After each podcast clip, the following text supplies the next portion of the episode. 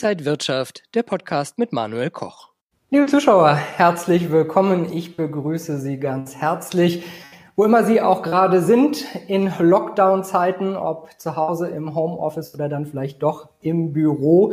Die Wirtschaftsinstitute, die senken ja momentan ihre Prognosen für das Jahr 2021 und schauen wir an die Börse dann ist der DAX schon wieder um die 14.000 Punkte auf Rekordständen. An der Wall Street sieht es ähnlich aus. Unser Thema heute, die Wirtschaft 2021. Was war, was ist und was bleibt? Das besprechen wir heute beim Haug und Aufhäuser Kapitalmarktausblick 2021. Und dazu begrüße ich Dr. Holger Sepp. Er ist Vorstand bei Haug und Aufhäuser und Burkhard Allgeier, er ist der CIO, also Chefstratege bei den beiden in Frankfurt. Ein herzliches Willkommen. Vielen Dank, Herr Koch. Und mein Name ist Manuel Koch. Ja, ich grüße Sie. Ich glaube, wir haben ein kleines Delay, also nochmal herzliche Runde. Mein Name ist Manuel Koch. Ich bin Finanzjournalist fürs Handelsblatt und meinen eigenen Kanal Inside Wirtschaft. Ja, schön, dass Sie heute mit dabei sind. Sie können uns sehr, sehr gerne Fragen stellen. Zögern Sie nicht. Wir werden spätestens am Ende auf Ihre Fragen eingehen und werden Ihnen erst einmal einen kleinen Ausblick von unserer Seite geben. Herr Dr. Sepp, ich glaube, Sie haben auch erstmal ein Motto für dieses Jahr. Vielleicht starten Sie einfach äh, mal mit auch ein paar positiven Nachrichten. Ja, vielen, vielen Dank, Herr Koch. Ähm, meine sehr verehrten Damen und Herren, auch von meiner Seite aus ein herzliches Willkommen heute Nachmittag zu unserem Kapitalmarktausblick. Was war, was ist und was bleibt. Und ähm, ich glaube, die gestrige Verlängerung des Lockdowns, die sitzt uns alle noch so ein bisschen in den Knochen. Ähm, ich verspüre um mich rum Müdigkeit und Niedergeschlagenheit. Und deshalb wollen wir heute, ich sag mal, einen positiven Ausblick geben, einen realistischen Ausblick ähm, gerade auch zu den Kapitalmärkten. Und ich bin schon gespannt, was Burkhard Allgeier, unser CIO, dazu im Detail mitgebracht hat. Lassen Sie mich aber vielleicht vorab nochmal ähm, zwei kurze Abstecher machen, bevor wir wirklich in die Einschätzung von Burkhard Allgeier ähm, einsteigen. Ich habe Ihnen zum einen äh, mitgebracht ein, ein, wie ich finde, sehr, sehr schönes Zitat. Sie erinnern sich sicherlich noch an die beeindruckende junge Dichterin Amanda Gorman, die im Rahmen der Inauguration von Präsident Biden mit ihrem Gedicht Millionen Menschen mitgerissen hat.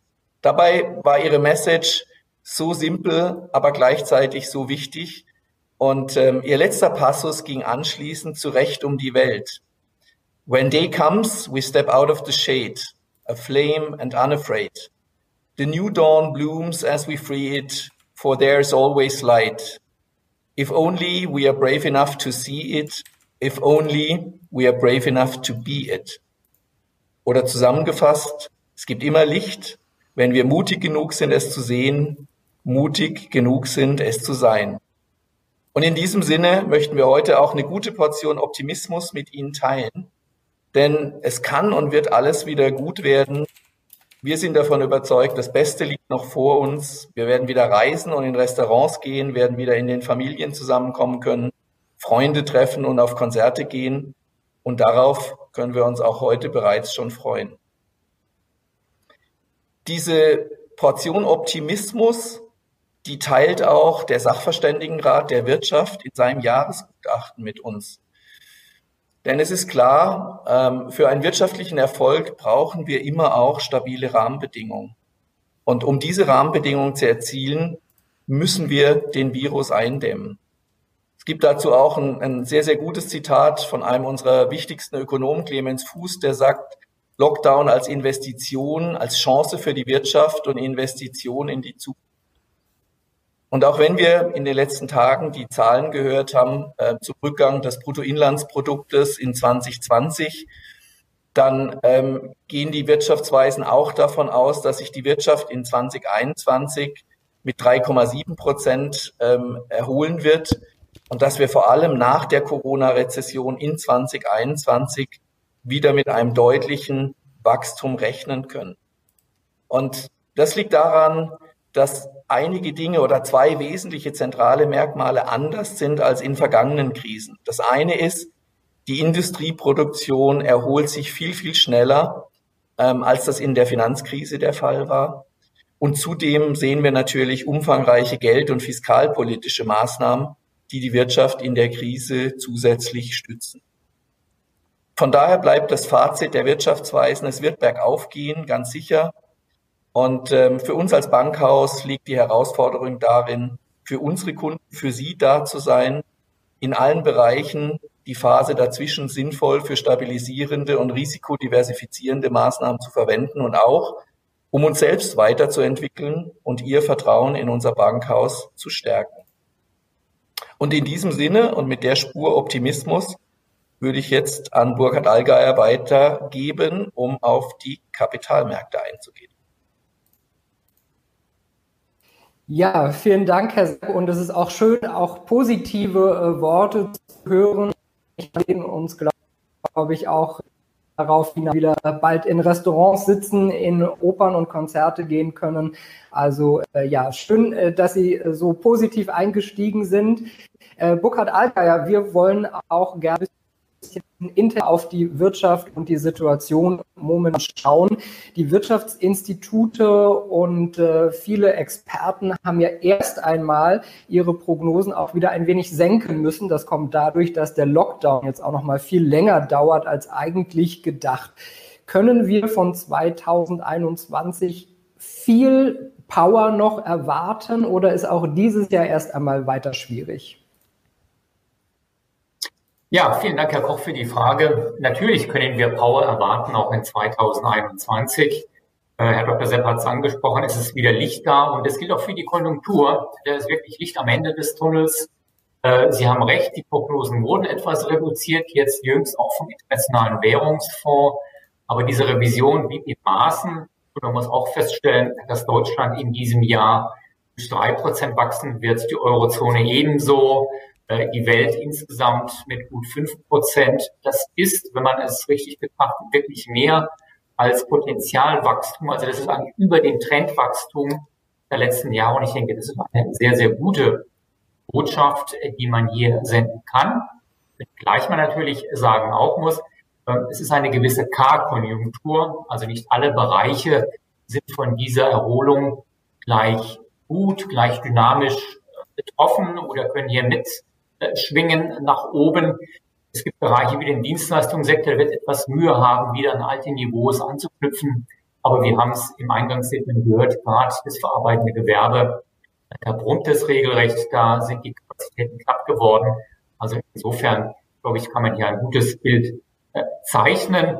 Und es kann sogar der Fall eintreten, dass sich so viel Konsumnachfrage aufgestaut hat, so viel Investitionsnachfrage aufgestaut hat, jetzt in dieser Phase des Lockdowns, äh, dass wir ein regelrechtes Feuerwerk in der zweiten Jahreshälfte erleben. Das hängt im Wesentlichen aber auch davon ab, wie hoch der Impfabdeckungsgrad im Verlauf der nächsten Wochen und Monate sein wird. Und wenn wir auf die Finanzmärkte, auf die Börsen schauen, dann sehen wir also der DAX, der S-DAX, der M-DAX, der Tech-DAX, die Wall Street, also die New York Stock Exchange, die Nasdaq mit Big Tech sind nahezu auf Rekordständen. Muss man da aber auch so ein bisschen vorsichtig sein und sagen, na ja, vielleicht haben sich die Finanzmärkte dann aber erst einmal von der Realwirtschaft abgekoppelt, weil eben auch so viel billiges Geld zum Beispiel von den Notenbanken im Umlauf ist, so viele Hilfspakete von den Staaten rausgegeben werden. Da haben Sie genau die richtigen Punkte angesprochen, äh, Herr Koch. Äh, der Policy Mix, also dieses Zusammenspiel von Geld und Fiskalpolitik war natürlich in der Krise einmalig, war aber auch erforderlich. Nur so konnte man diese Pandemie wirtschaftlich gut bewältigen, bei allem menschlichen Leid. Entkopplung, na ja, das ist so ein Begriff. Ähm, es gab einen früheren amerikanischen Nobelpreisträger, Paul Krugman, der hat immer gesagt, the economy uh, is not the, the equity market. Also die Konjunktur äh, ist nicht der Aktienmarkt. Das können wirklich zwei verschiedene Paar Schuhe sein. Und gerade in diesen extremen Situationen ist es so. Man muss eben auch wissen, dass die Börse, der Aktienmarkt, der blickt voraus.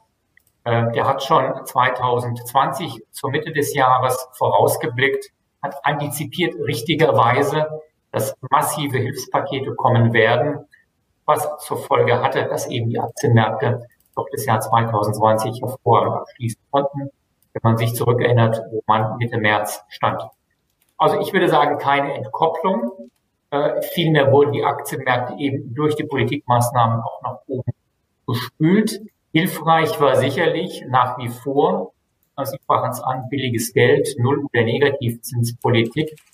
Und das ist eben ein wichtiges Element für die Preisbildung auf den Aktienmärkten, äh, weil mit diesem geringen Zins werden natürlich die künftigen Zahlungsströme äh, abdiskontiert und das führt dazu, dass der Gegenwartswert relativ hoch wird. Das ist auch, klingt jetzt technisch, aber das ist die Erklärung auch für den Höhenflug von Nasdaq oder auch von den Small Cap Indizes, Sie sprachen es an, SDAX, MDAX. Äh, dort hat eben auch der niedrige Zins dazu geführt, äh, dass man auf diesen hohen Aktienkursständen mittlerweile steht. Wenn Sie sagen, äh, dass natürlich auch die Märkte vorausschauen, wenn man weit in die Zukunft vielleicht schaut, muss man sagen, irgendwann muss das Geld, das jetzt in die Hand genommen wird, also ja auch die Schulden aufgenommen werden, bezahlt werden, irgendwie gefährlich werden, das System? Sie waren jetzt leider nicht ganz perfekt zu hören, aber ich denke, Ihre Frage zieht dann eben darauf hin, ähm, auf die Folgewirkungen, auf die Nebeneffekte des billigen Geldes. Äh, und klar, natürlich, irgendwann äh, wird der Entzug kommen. Ähm, wir hatten das schon mal erlebt, 2013, da hat der damalige US-Bankpräsident Bernanke auch davon gesprochen, dass man ja sich auf dem Exit äh, zusteuert, dass man eben abkehrt von der extrem ultra expansiven Geldpolitik, hat gleich zu Verwerfungen geführt, Aktien- und Rentenmärkten. Also dieser Test kommt erst noch, äh, kommt erst noch, pardon. Er wird aber nicht 2021 kommen. Aller Wahrscheinlichkeit nach auch nicht 2022, sofern man den Aussagen der Notenbanken Glauben schenkt. Der US-Fed-Präsident äh, Paul hat es äh, noch einmal bestätigt, unlängst in einer Rede, dass man überhaupt nicht daran denkt, äh, Zinsen zu erhöhen oder den Stimulus nach unten zu fahren, also nicht so umfangreich zu gestalten, das steht außer Frage. Also insofern glaube ich, sind die Aktienmärkte äh, weiterhin getragen, auch von dem Rückenwind der Geldpolitik. Zentral ist aber auch, ob die Finanzmärkte das glaubwürdig auffassen und Vertrauen in die Standhaftigkeit der Banken äh, dann auch haben. Es kann äh, nochmal eine Nebenbemerkung dann auch zum Schluss und zur Antwort äh, auf diese Frage dazu führen, dass wir möglicherweise in diesem Jahr vor gewissen Herausforderungen stehen, auch für die Notenbanken. Ich denke insbesondere an die Entwicklung der Preise, der Inflationsraten. Wir hatten es gesehen zu Beginn des Jahres hier in Deutschland, in Europa, höher als erwartete Inflationsraten. Die Inflationsrate wird in 2021 Kapriolen schlagen. Denn im April 2020 war Öl bei unter 30 Dollar, je fast mittlerweile doppelt so hoch. Allein solche Basiseffekte werden für einen Sprung der Inflationsrate nach oben sorgen. Dann ist die Frage, wie Notenbanken reagieren. Und äh, obendrein, wenn es wirklich so sein sollte, wie ich anfangs sagte, wir eine ja, konjunkturelle Explosion sehen, weil sie so viel Nachfrage aufgestaut hat, kann es wirklich dazu führen, dass wir dann zur Mitte des Jahres eine ganz neue Diskussion äh, auch in den Notenbanken zu führen haben. Dann stellt sich sehr schnell die Frage, wie lange wird diese Stimmung noch aufrichten. Also unterm Strich spannende Zeiten, gerade auch für die Notenbanken. Wenn wir mal schauen, welche Bücher erfolgreich sind, welche äh, Videos bei YouTube zum Beispiel sehr gut geklickt werden, dann sind das oft aber auch Dinge und Experten, die den Leuten ein wenig Angst machen, sogenannte Crash-Propheten. Ist da etwas dran? Wie müssen sich Anleger vielleicht auch informieren, um für sich die richtigen Informationen ja zu bekommen, wie es dann vielleicht weitergehen könnte? Also ganz ehrlich gesagt, bei Crash-Propheten schmunzel ich hier mal etwas. Ähm, wenn Sie einmal daran denken, in den letzten zehn Jahren etwa gab es eine Abfolge von Crashs. Es begann 2009 mit der Lehman-Pleite, wurde fortgesetzt 2011, 12 mit der EWU-Staatsschuldenkrise. Danach war drei Jahre Ruhe, da kam eine kurzzeitige Ölpreiskrise 2015, 16, gefolgt von dem Handelsstreit zwischen USA und China 2018 und dann eben im letzten Jahr die Corona-Pandemie. Also insofern, äh, ich glaube, das ist ein Markenzeichen auch der heutigen Finanzmärkte, dass es immer wieder exogene Schocks, Ereignisse gibt. Manche sagen Crashs dazu, die dann eben zu Preisanpassungen führen. Das gehört dazu.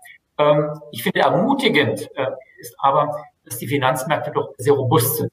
All diese genannten Crashs, Krisen äh, wurden doch bewältigt in relativ kurzer Zeit, äh, wie jetzt auch ähm, mit der Corona-Pandemie.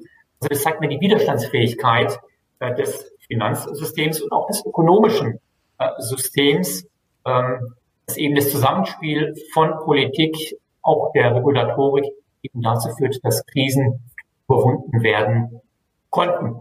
Und ich glaube, wenn man nach vorne blickt, äh, sind für mich ähm, ja die größten Herausforderungen zum einen, wie äh, geht die Politik und auch das Finanzsystem mit der sehr hohen Verschuldung um, insbesondere bei Staaten, die ist ja nochmal gestiegen äh, durch die Corona-Ausgaben.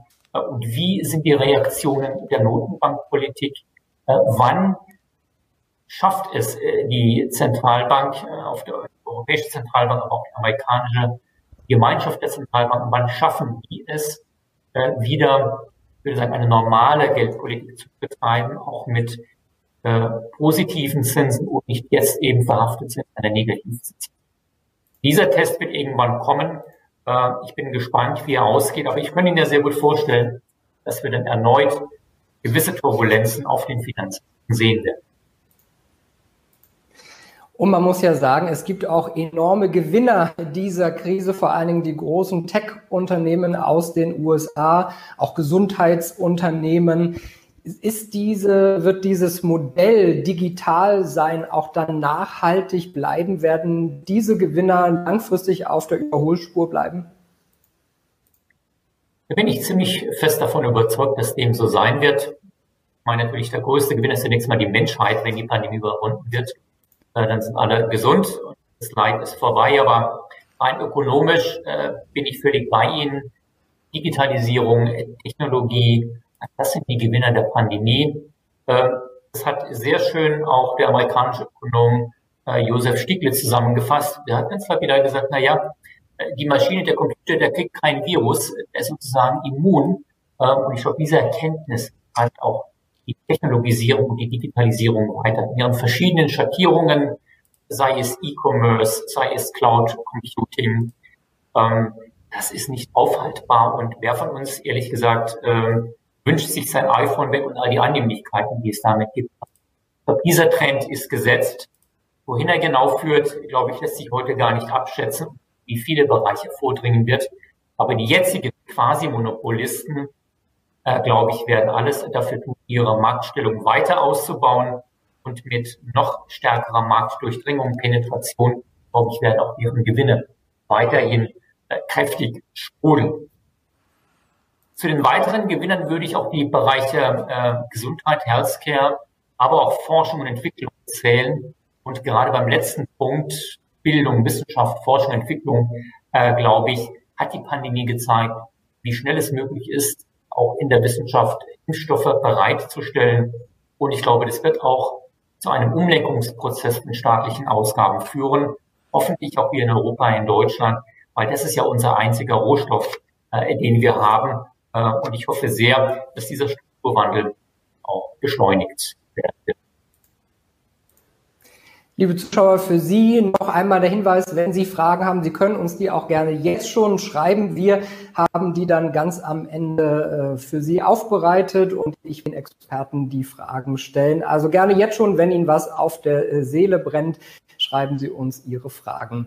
Herr Ager, vor Corona war der Klimawandel ein ganz großes Thema. Äh, Greta Thunberg natürlich überall in den Medien. Die EU hat den Green Deal ausgerufen. Da geht es um Billionen Euro, die in grüne Technologien, in Nachhaltigkeit investiert werden sollen. Gibt es Geld für EU-Staaten, um Corona zu überwinden. Und auch das Geld soll möglichst äh, nachhaltig eingesetzt werden. Ist also die Nachhaltigkeit, dieser grüne Trend auch ein ganz wichtiges Megathema, was uns beschäftigen wird in den nächsten Jahren? Sicherlich. Ja, jetzt schon auch die letzten Jahre bereits vor Corona äh, war ja, Stichwort Nachhaltigkeit, immer sehr präsent.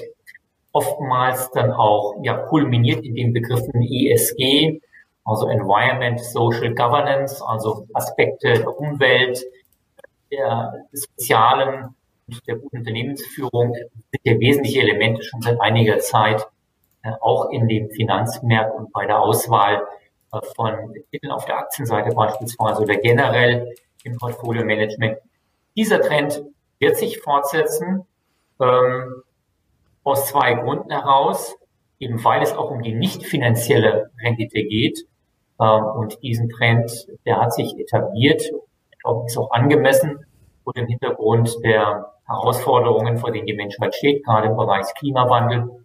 Ähm, zum Zweiten hat sich eben auch gezeigt, ähm, dass die Fokussierung äh, auf ESG, auf Nachhaltigkeit, auf gewisse Kriterien bei der Auswahl der Investments keinesfalls zum Nachteil der finanziellen Rendite gehen muss. Es gibt eine Reihe von Studien, ähm, die das eindeutig belegen. Und zum Dritten eigentlich noch obendrein gelingt es mit äh, Investments in nachhaltigen Unternehmen auch das Risiko zu reduzieren, ähm, weil ich dann eben nicht Schuldner oder Aktienportfolio habe, ähm, die in Krisen stürzen, weil sie gewisse Nachhaltigkeitskriterien nicht erfüllen, äh, weil sie gegen Governance-Kriterien verstoßen oder andere Verstöße auch sich äh, erlauben. Das also, glaube ich, hat insofern eine Reihe von Vorteilen. Äh, wie gesagt, dieser Trend ist nicht aufzuhalten. Ähm, er hat sich festgesetzt äh, und auch alleine schon die Mittelzuflüsse, die nachhaltige Strategien, glaube ich, sprechen eine Sprache für sich, dass ein Reallokationsprozess bereits im Gange ist. Jetzt hatten wir die Gewinner. Wer sind denn für Sie mehr die Verlierer, wo man vielleicht überlegen sollte, ob man umschichtet, woanders reingeht? Gibt es das für Sie auch ganz klar zu sagen? Natürlich, äh, bei allen Trends gibt es Gewinner, gibt es Verlierer. Wir hatten es vorhin besprochen bei den ja, Pandemie-Gewinnern in Anführungszeichen, aber auch jetzt bei dem Thema Klimawandel, Nachhaltigkeit, investieren auf ESG-Kriterien. Auch dort gibt es natürlich Verlierer, gerade aus den klassischen energieintensiven äh, Branchen, äh, Kohle, Ölförderung beispielsweise, Verarbeitung, ähm, oder auch alle Industriezweige, die daran anknüpfen. Ich denke auch an den deutschen Automobilbau, Stichwort Tesla. Wir haben gesehen, welchen Strukturwandel, welche Revolution damit in Gang gekommen ist. Also hier gibt es schon durchaus eine klare Trennlinie zwischen den Gewinnern äh, und den Verlierern. Aber das ist der übliche wirtschaftliche Strukturwandel.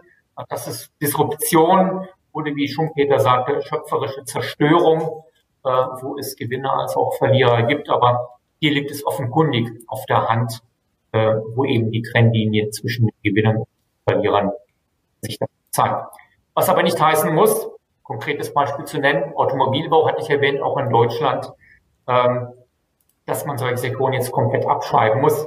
Wenn man sich jetzt heute oder in diesem Jahr äh, nur mal europäische Aktienindizes betrachtet und analysiert, wo denn die mit die größten Gewinner waren, findet man eben auch auf ziemlich vorderen Plätzen äh, auch die deutschen Automobilbauer. Also auch hier kann man eben nicht alles immer nur äh, in einen Topf werfen.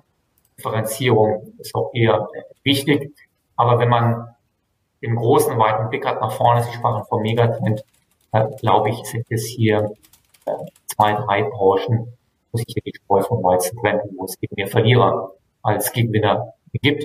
Wichtig ist eben nur, äh, gerade beim Beispiel Automobilbau, äh, sozusagen die Kurve zu kriegen äh, und den Strukturwandel äh, nicht abzulehnen, sondern für sich selbst zu nutzen, äh, um daraus das Beste zu machen.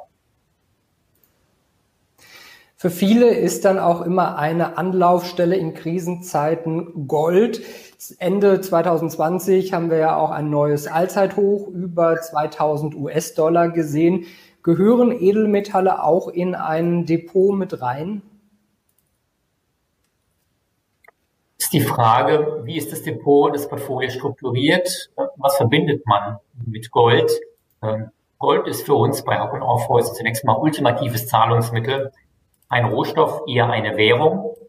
Ähm, und Gold hat einige sehr gute Portfolioeigenschaften. Dient wirklich der Absicherung im, im extremen Krisenfall. Ähm, dort ist es geeignet. Es dient als Stabilisator. Äh, demzufolge, ich glaube, es ist weniger geeignet, entgegen der land landläufigen Meinung, als Absicherung gegen Inflation, als Inflationshedge. Äh, da gibt es, da zeigt die Empirie, da gibt es andere, bessere Möglichkeiten. Aber wer einen Stabilisator sucht im Portfolio, glaube ich, wird an Gold nicht umhin kommen. Ähm, und auch wenn man auf den Ausblick schielt für Gold, wir sehen aktuell äh, Preise deutlich unter 2000, 1800 Dollar je fein um sie herum. Wenn man nach dem Ausblick äh, mich fragen würde, würde ich sagen, der Weg des geringsten Widerstandes für Gold scheint eher der nach oben zu sein. Ganz einfach deswegen, äh, weil die Realzinsen meines Erachtens in diesem Jahr tendenziell eher fallen. Warum glaube ich das?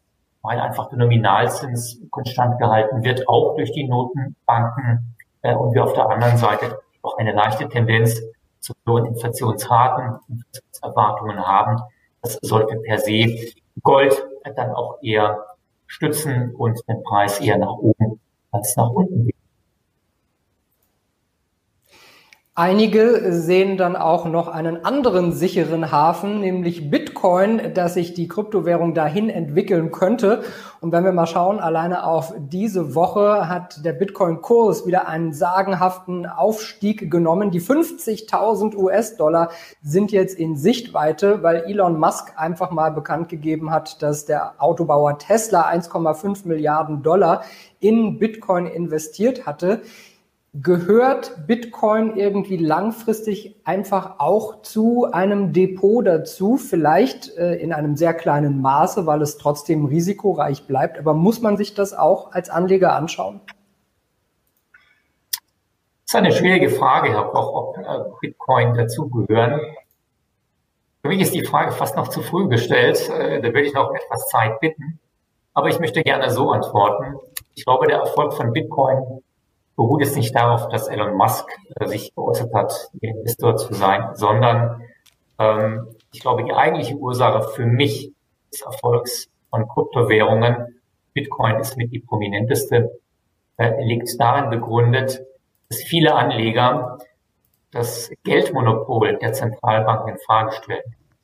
Ähm, das hat schon Hayek erwähnt mit der Nationalisierung des Geldes. Warum gibt es ein Geldmonopol? Ja, weil man es so geschaffen hat. Ähm, die ganzen Aktionen der Notenbanken ähm, mit der ultra-expansiven Geldpolitik, mit Ankäufen von Staatsanleihen, mit dem Vordringen in neues, unbekanntes geldpolitisches Territorium, glaube ich, hat hier eben zu einem Sinneswandel geführt. Und die klassischen Fiat-Money-Systeme, wo Geld ja einfach nur durch Drucken äh, geschaffen wird, quasi aus nichts heraus, äh, wirklich mehr und mehr in Abrede gestellt. Insofern äh, sind für mich Bitcoins und alle anderen Kryptowährungen eine ernstzunehmende Konkurrenz für das jetzige Geldmonopol der Zentralbanken. Ähm, nicht umsonst beschäftigen sich Notenbanken damit, äh, rufen den Regulator auf den Plan, sorgen sich um Finanzstabilität. Ähm, ich glaube, was den Erfolg von Bitcoin noch verhindert, äh, ist vor allem die Tatsache, Bitcoins sind einfach zu volatil. Wenn Sie sich die Schwankungsbreiten von Gold, vom Dollar, vom Euro und Bitcoin mal vergleichen, werden Sie feststellen, ja, Bitcoin hat eine Volatilität, die sprengt jegliche Dimension äh, heutzutage.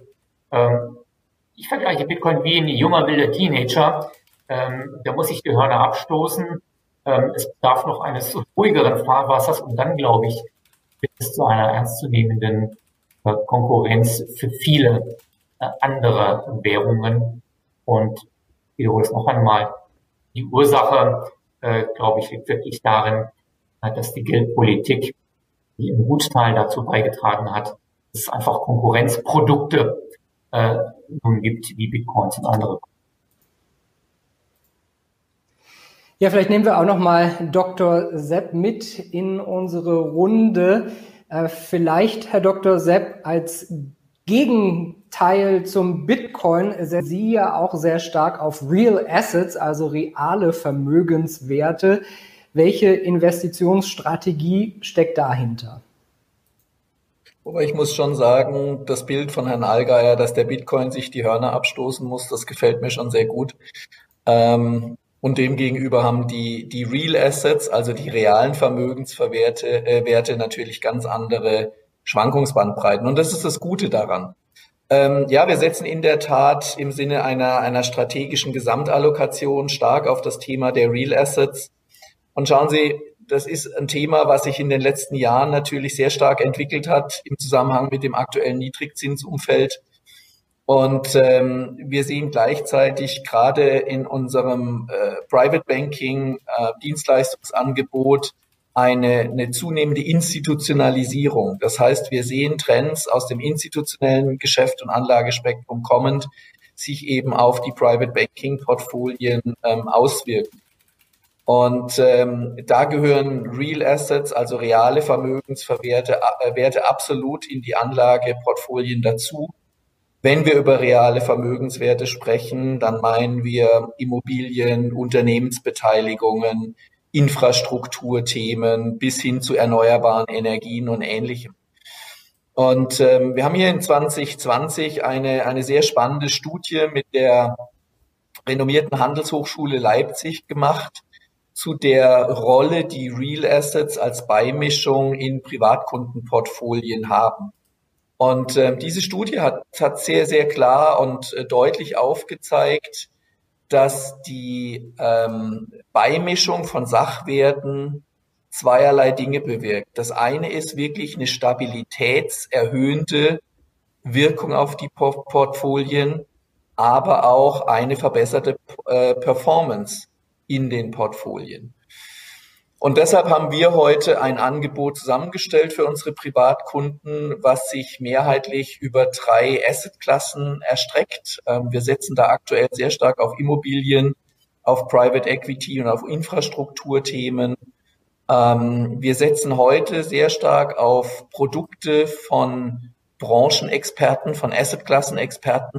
So haben wir zum Beispiel von der Patricia ein Immobilienprodukt für Small Living ähm, im Angebot. Ähm, wir arbeiten im Bereich von Private Equity Produkten mit Astorius zusammen. Und äh, lassen Sie mich vielleicht gerade bei Private Equity noch erwähnen, dass gerade in solchen Krisenzeiten wie der aktuellen nachweisbar Investments in Private Equity mit die besten Performance-Zahlen ähm, erwirkt haben.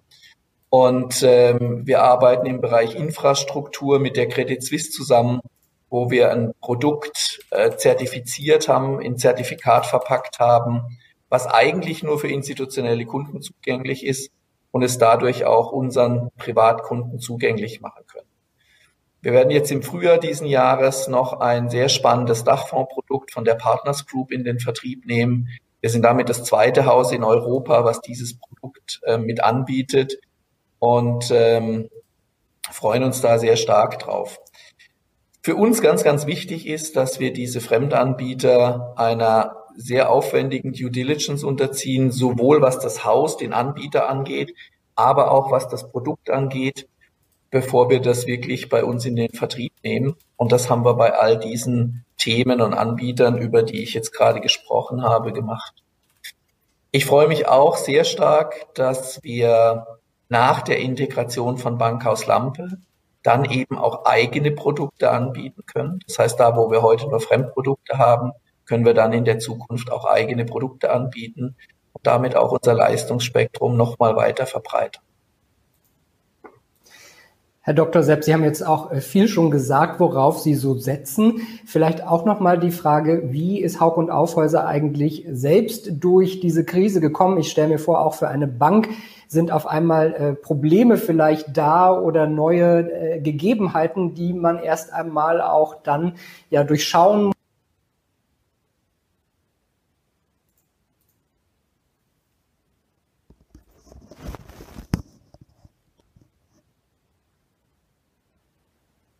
So, jetzt höre ich Herrn Koch nicht mehr. Ich nehme an, Sie hören Herrn Koch auch nicht mehr. Ähm, Vielleicht fange ich einfach mal an zu berichten, während wir schauen, dass Herr Koch ähm, wieder zu uns zurückkommt.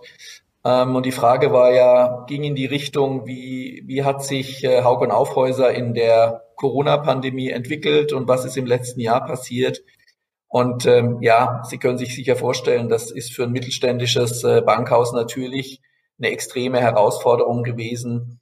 Ähm, wir haben im Prinzip knapp vor einem Jahr, am 5.3., ähm, 2020 ähm, die Kaufverträge zur Akquisition des Bankhaus Lampe ähm, unterzeichnet. Und da war uns schon klar, dass das auch äh, eine andere Integration werden wird, dass das nicht so wird, wie das normalerweise läuft, mit Workshops und physischen Zusammentreffen etc. Dann kam wirklich ähm, Mitte, Ende März der Ausbruch der Corona-Phase, der erste Lockdown. Und ähm, wir haben uns sehr, sehr stark darauf konzentriert, ähm, uns im Haus zu organisieren, aber dann vor allem auch die Kommunikation zu Ihnen, zu unseren Kunden herzustellen, haben äh, viel investiert in, in Schnittstellen der Kommunikation. Wir haben einen Content Hub zur Verfügung gestellt. Wir haben digitale Veranstaltungen und Informationen aufbereitet und sind ja so dann auch in die ersten Telefonkonferenzen und Videokonferenzen mit Ihnen zum Thema Kapitalmarktausblick gerade in dieser Krisenphase gestartet. Ähm, ein Thema, was uns seit 2020 auch sehr stark umtreibt, Herr Allgeier hat es auch von der Anlageseite her schon beleuchtet, ähm, ist das ganze Thema Nachhaltigkeit, ESG. Das heißt, wir sind aktuell dabei, unser Haus wirklich von der Bank selbst über das Produktspektrum letzten Endes auf Nachhaltigkeit auszurichten. Das ist einfach eins der Schlüsselthemen für die Zukunft und äh, bin da auch sehr, sehr happy, dass wir schon seit äh, Herbst letzten Jahres unsere ähm, Vermögensverwaltungsprodukte komplett auf ESG-Konformität umgestellt haben. Vielleicht haben Sie das ja auch schon in der Presse gesehen gehabt. Was sich in der Pandemie auch nochmal gezeigt hat, ähm, ist einfach die Bedeutung von Digitalisierung. Das heißt, wir haben Digitalisierung in allen Bereichen der Bank vorangetrieben. Wir hatten das Glück, dass wir im Vorfeld schon mit Seed in unseren digitalen Vermögensverwaltungskanal ähm, aufgebaut haben, der sich gerade jetzt in der Phase auch durch eine gute ähm, äh, Performance, aber auch eben durch einen guten Zugang ähm, großer Beliebtheit und einem, einem deutlichen Wachstum ähm, erfreut hat, was uns sehr gefreut hat. Und ähm, auch das Thema Kryptoassets hat uns in der Tat umgetrieben. Ähm, vielleicht haben Sie auch das gesehen. Wir haben in den letzten Wochen eine KVG in Deutschland gegründet, eine Kapitalverwaltungsgesellschaft. Wir haben jetzt im Januar den ersten Kryptofonds für institutionelle Anleger ähm, aufgelegt und äh, arbeiten da mit einem Fintech namens Capilendo ähm, als Verwahrer zusammen. Also auch für uns ein sehr, sehr ähm, spannendes Thema.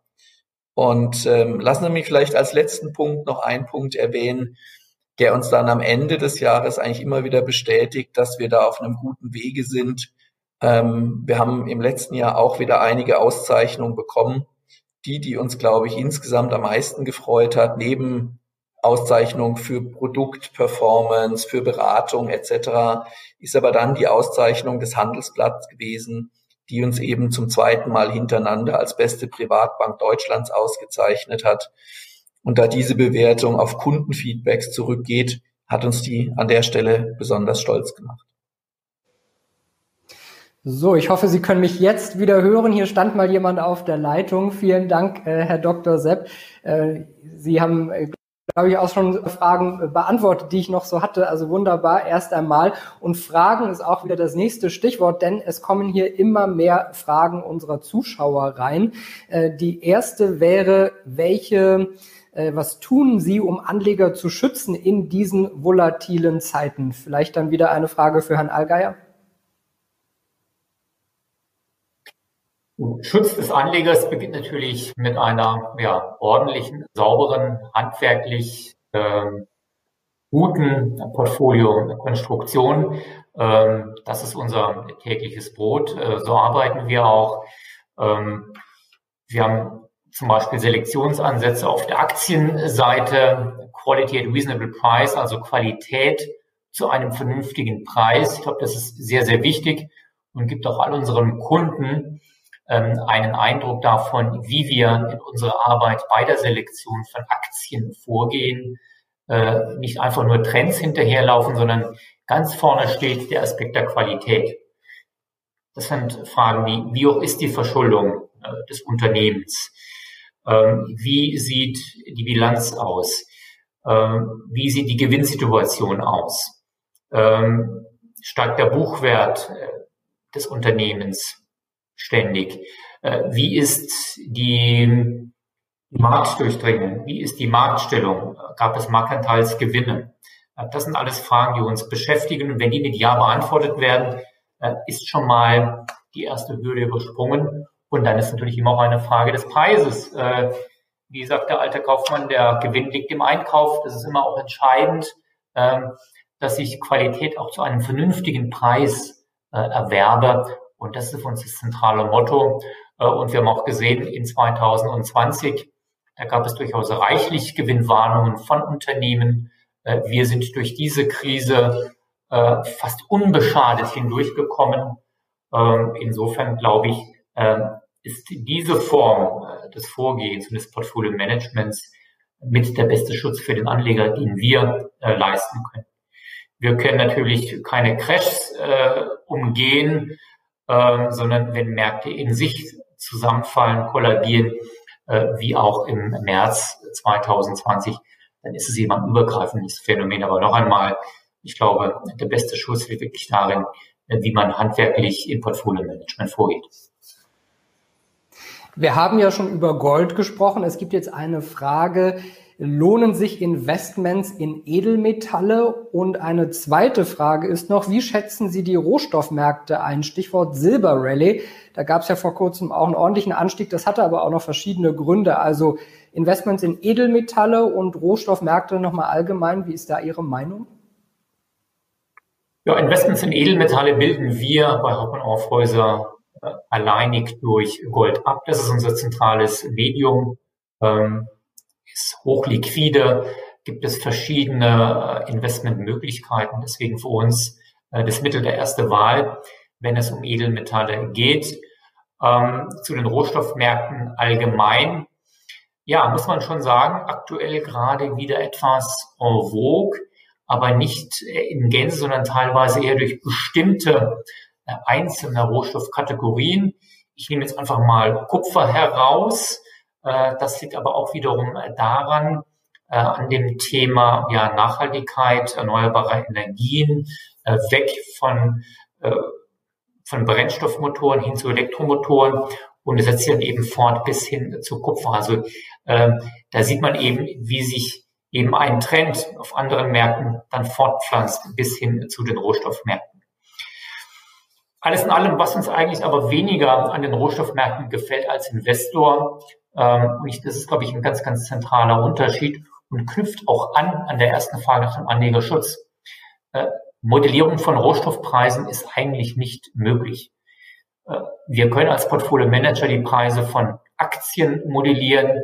Äh, es gibt Zinsmodelle, wo man ermitteln kann, wie hoch sollte ein Zins sein, ein fairer Zins, wie hoch sollte im Bereich der Corporate Bonds, Unternehmensanleihen, wie hoch sollte der Risikoaufschlag sein. All das fehlt bei Rohstoffen. Der Ölpreis kennt solche Modelle nicht. Der ist beeinflusst ähm, von den Machenschaften der OPEC äh, und ob sich die Mitglieder Absprachen halten oder nicht. Ähm, und das sind dann für uns eben ähm, Elemente, wo wir sagen, da können wir nicht äh, guten Gewissens dann auch Investments in solche Anlagekategorien empfehlen, äh, weil es natürlich auch wieder, da bin ich beim Punkt Anlegerschutz, schwer greifbar ist, schwer modellierbar ist äh, und auch nicht nachvollziehbar ist, wie sich gewisse Preisentwicklungen vollziehen. Hier gibt es eine Frage zu Anleihen. Rechnen Sie mit einem Yield Curve Control der zehnjährigen Treasuries, sofern sie über 1,5 Prozent steigt?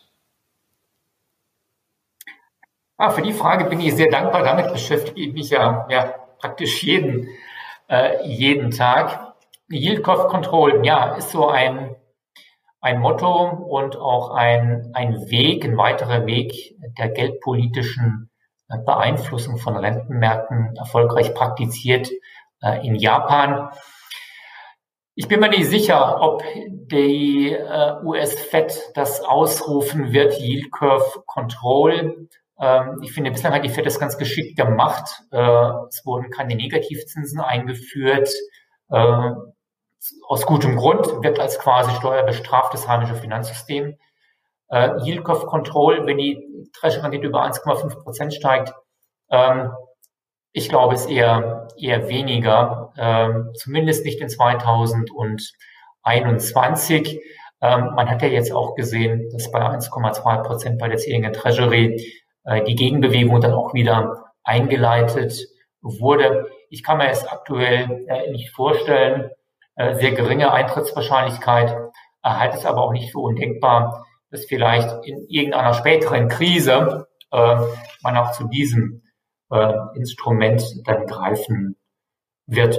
Aber noch einmal implizit, äh, ich glaube, das ist vielleicht noch ein wichtiger, wichtiger Punkt, eine wichtige Ergänzung.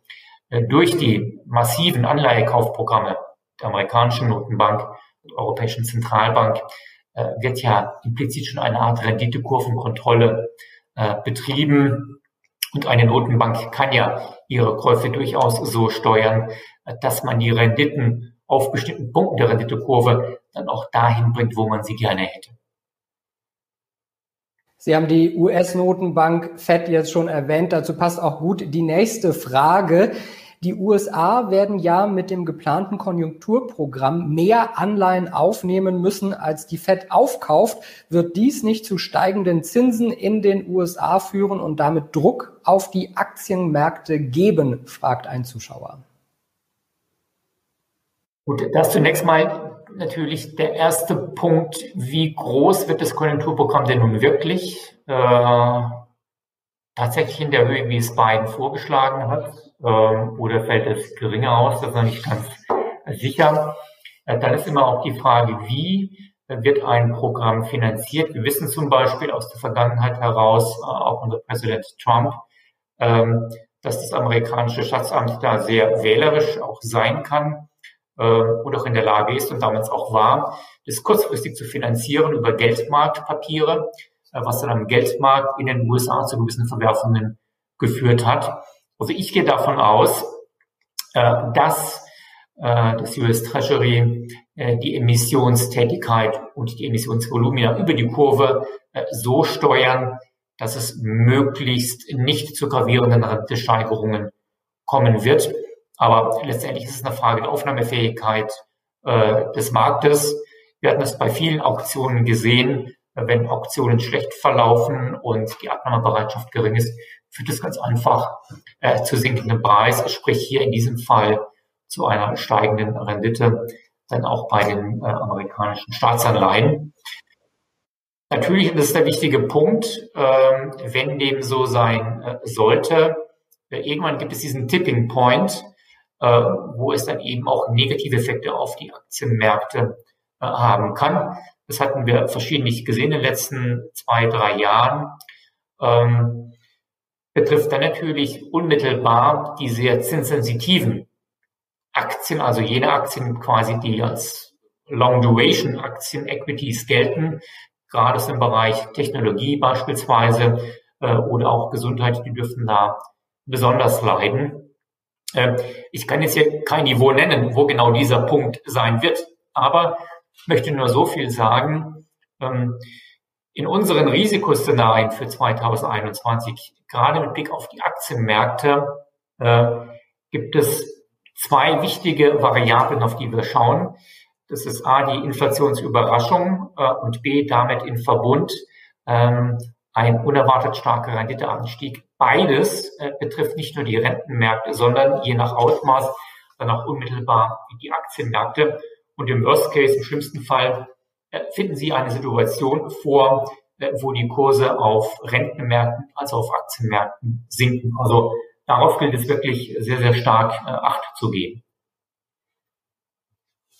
nächsten Frage geht es auch um Inflation. Wie sehen Sie das Inflationsrisiko in der nächsten Zeit? Das riesige Corona-Budget in den USA haben ja einige Kritiker auf den Plan gerufen, die sich da eher ängstlich geäußert haben. Gut, ich würde bei Inflation eigentlich zwei Punkte unterscheiden. Ähm, A, die realwirtschaftliche Dimension und B, dann eher so die, die monetäre Dimension oder mit Staatsverschuldung, wie Sie es jetzt auch beschrieben haben oder wie es in der Frage zum Ausdruck kommt. Ich glaube, rein realwirtschaftlich wird 2021, wenn ich das mit der nächsten Zeit umschreibe, nicht der Fall sein von stark steigenden äh, Inflationsraten. Es gibt einfach noch zu viele unausgenutzte äh, Kapazitäten. Ich glaube, es kann durchaus sein, dass man in Teilbereichen höhere Inflation wiederfindet, äh, wenn die Friseure ihren Aufschlag machen auf ihre Preise oder andere äh, Dienstleister oder auch im Transport Gaststättengewerbe. Das sind dann Verschiebungen von relativen Preisen, die in der Regel nicht zu stark steigender Inflation äh, in der Gesamtrate äh, führen. Also realwirtschaftlich, glaube ich, müssen wir uns keine allzu großen Sorgen machen in 2021. Wenn nicht der Fall eintritt, den ich ganz am Anfang auch skizzierte, es kommt zu einer konjunkturellen Explosion äh, und mit einem gigantischen Konjunkturfeuerwerk, äh, dann könnte der Fall eintreten. Aber geringe Eintrittswahrscheinlichkeit. Die Diskussion, ähm, dass die hohe Staatsverschuldung Inflation erzeugt, die sehe ich so nicht. Ähm, ich glaube eher das Gegenteil. Die hohe Staatsverschuldung bewirkt, dass wir keine Deflation bekommen, wird aber in sich und mit ihren Instrumenten überhaupt nicht inflationär. Äh, glaube ich, insofern bin ich für 2021 äh, in unserem Hauptszenario relativ entspannt, was Inflation äh, anbetrifft. Es gibt ein paar Dinge zu beachten, Rohstoffpreise, Ölpreise insbesondere, wenn es dort atypische Bewegungen gibt und der Ölpreis von jetzt 60 auf 100 schießen sollte, warum auch immer, gibt es dann natürlich wieder ganz andere äh, Inflationseffekte. Dann haben wir wirklich diese Inflationsüberraschung. Eine Frage Richtung Bitcoin. Ist Bitcoin aus energiebilanztechnischer Hinsicht nicht ein No-Go? fragt ein Kunde. Berechtigte Frage. Nun, ich bin nicht äh, der allerprofundeste Kenner äh, bei Bitcoins und wie viel Energie wirklich dort dafür äh, aufgebracht werden muss. Aber zumindest mein hier rudimentäres Wissen in dieser Hinsicht bei der Produktion von Bitcoins äh, würde ich zustimmen. Äh, aus Gründen des Stromverbrauchs, äh, ich will nicht sagen No-Go, aber ist zumindest kritisch zu bewerten und negativ zu sehen. Ein Zuschauer geht in die Schwellenländer. Mich würde auch Ihre Einschätzung in den Aktienmärkten der Schwellenländer interessieren. Die Zukunft liegt in Asien. Sehen Sie das auch so? Für dieses Jahr durchaus. Äh, wir haben sogar in unserer Asset Allocation davon geschrieben, dass wir ja in einer asiatischen Dekade bereits uns befinden. Und ich würde Schwellenmärkte, Schwellenländer auf der Aktienseite wirklich trennen äh, zwischen Lateinamerika, Osteuropa und Asien.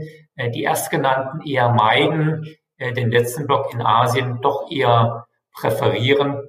Ganz einfach deswegen, weil diese Länder im Dunstkreis von China stehen äh, und China mit den entsprechenden Programmen sich äh, aufmacht, eine der führenden, auch technologischen Nationen äh, zu werden und in diesem Umfeld äh, prosperieren äh, eben auch die anderen Länder, auch weil man dort äh, jetzt im Gegensatz zu manchen osteuropäischen oder lateinamerikanischen Ländern eine vernünftige Wirtschaftspolitik betreibt.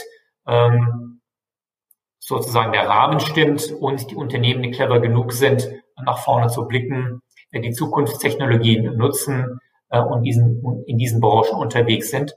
Von daher auch von unserer Seite klare Empfehlung in unserer Allokation äh, aktuell für den asiatischen Raum.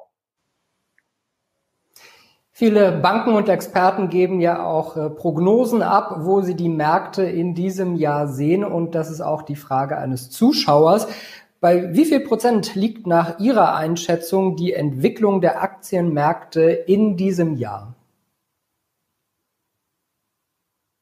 Ja, auf diese Frage habe ich lange gewartet, Herr Koch, auf die Prognose zum DAX oder zu anderen Aktienindizes. Ich will aber, oder ich muss an dieser Stelle enttäuschen, ähm, ich habe mich etwas verabschiedet, hier Punktprognosen gerade auch zum Jahresende zu liefern. Äh, was ich immer viel eher bemühe, sind Korridore.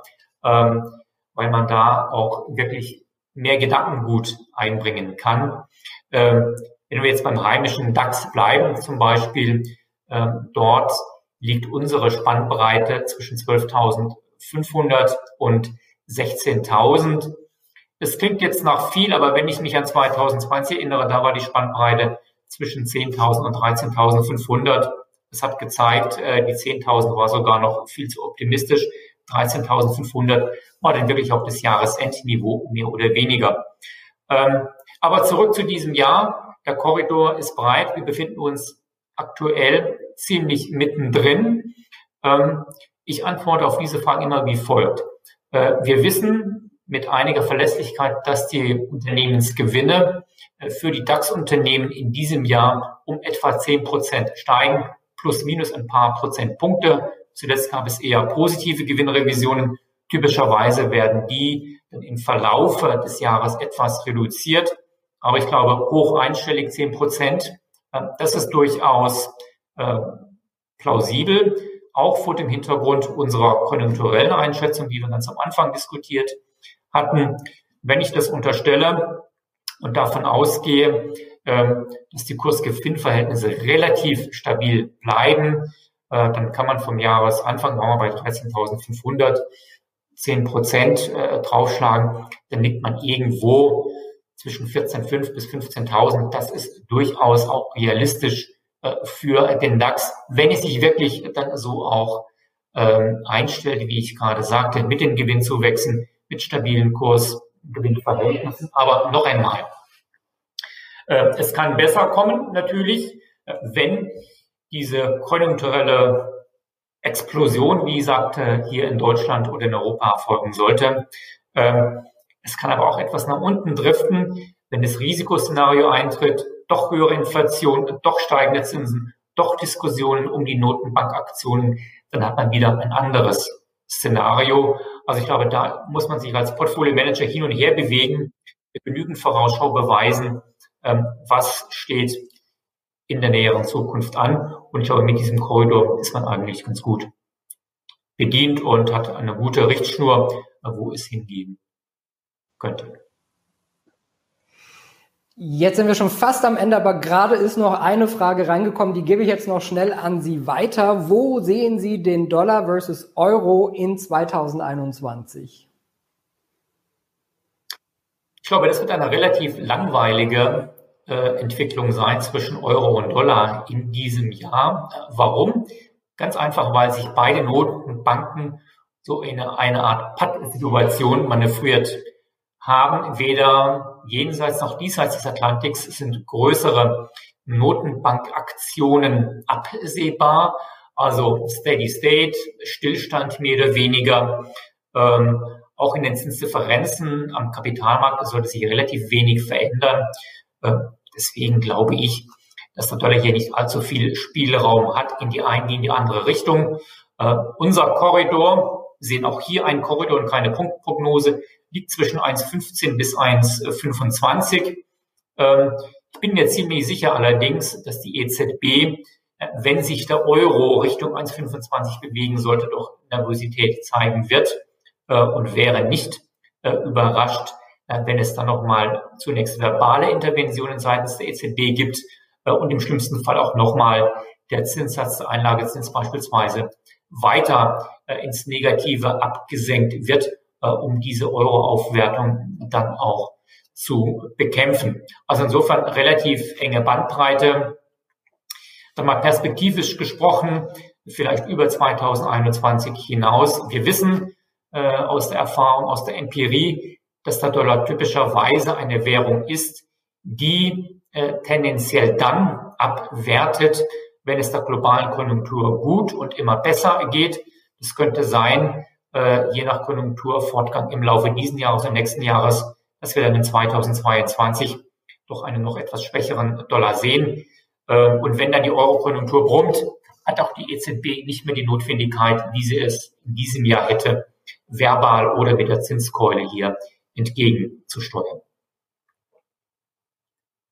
Ja, vielen, vielen äh, Dank. Erst einmal natürlich an unsere Zuschauer, die so viele Fragen auch hatten, die wir hoffentlich auch alle beantworten. Wenn Sie, liebe Zuschauer, noch weitere Fragen haben, dann gehen Sie auch gerne auf Ihre Ansprechpartner bei Haug und Aufhäuser zu. Schauen Sie auf die Webseite Äh, schauen Sie das Video nochmal an. Auch das wird später dann nochmal auf der Webseite zum Anschauen vorhanden. Mir auch Danke zu sagen an Burkhard Allgeier, den CIO, der Herr des, der Chefstratege von Hauke und Aufhäuser. Vielen, vielen Dank, Herr Allgeier, für diese ganzen Einblicke.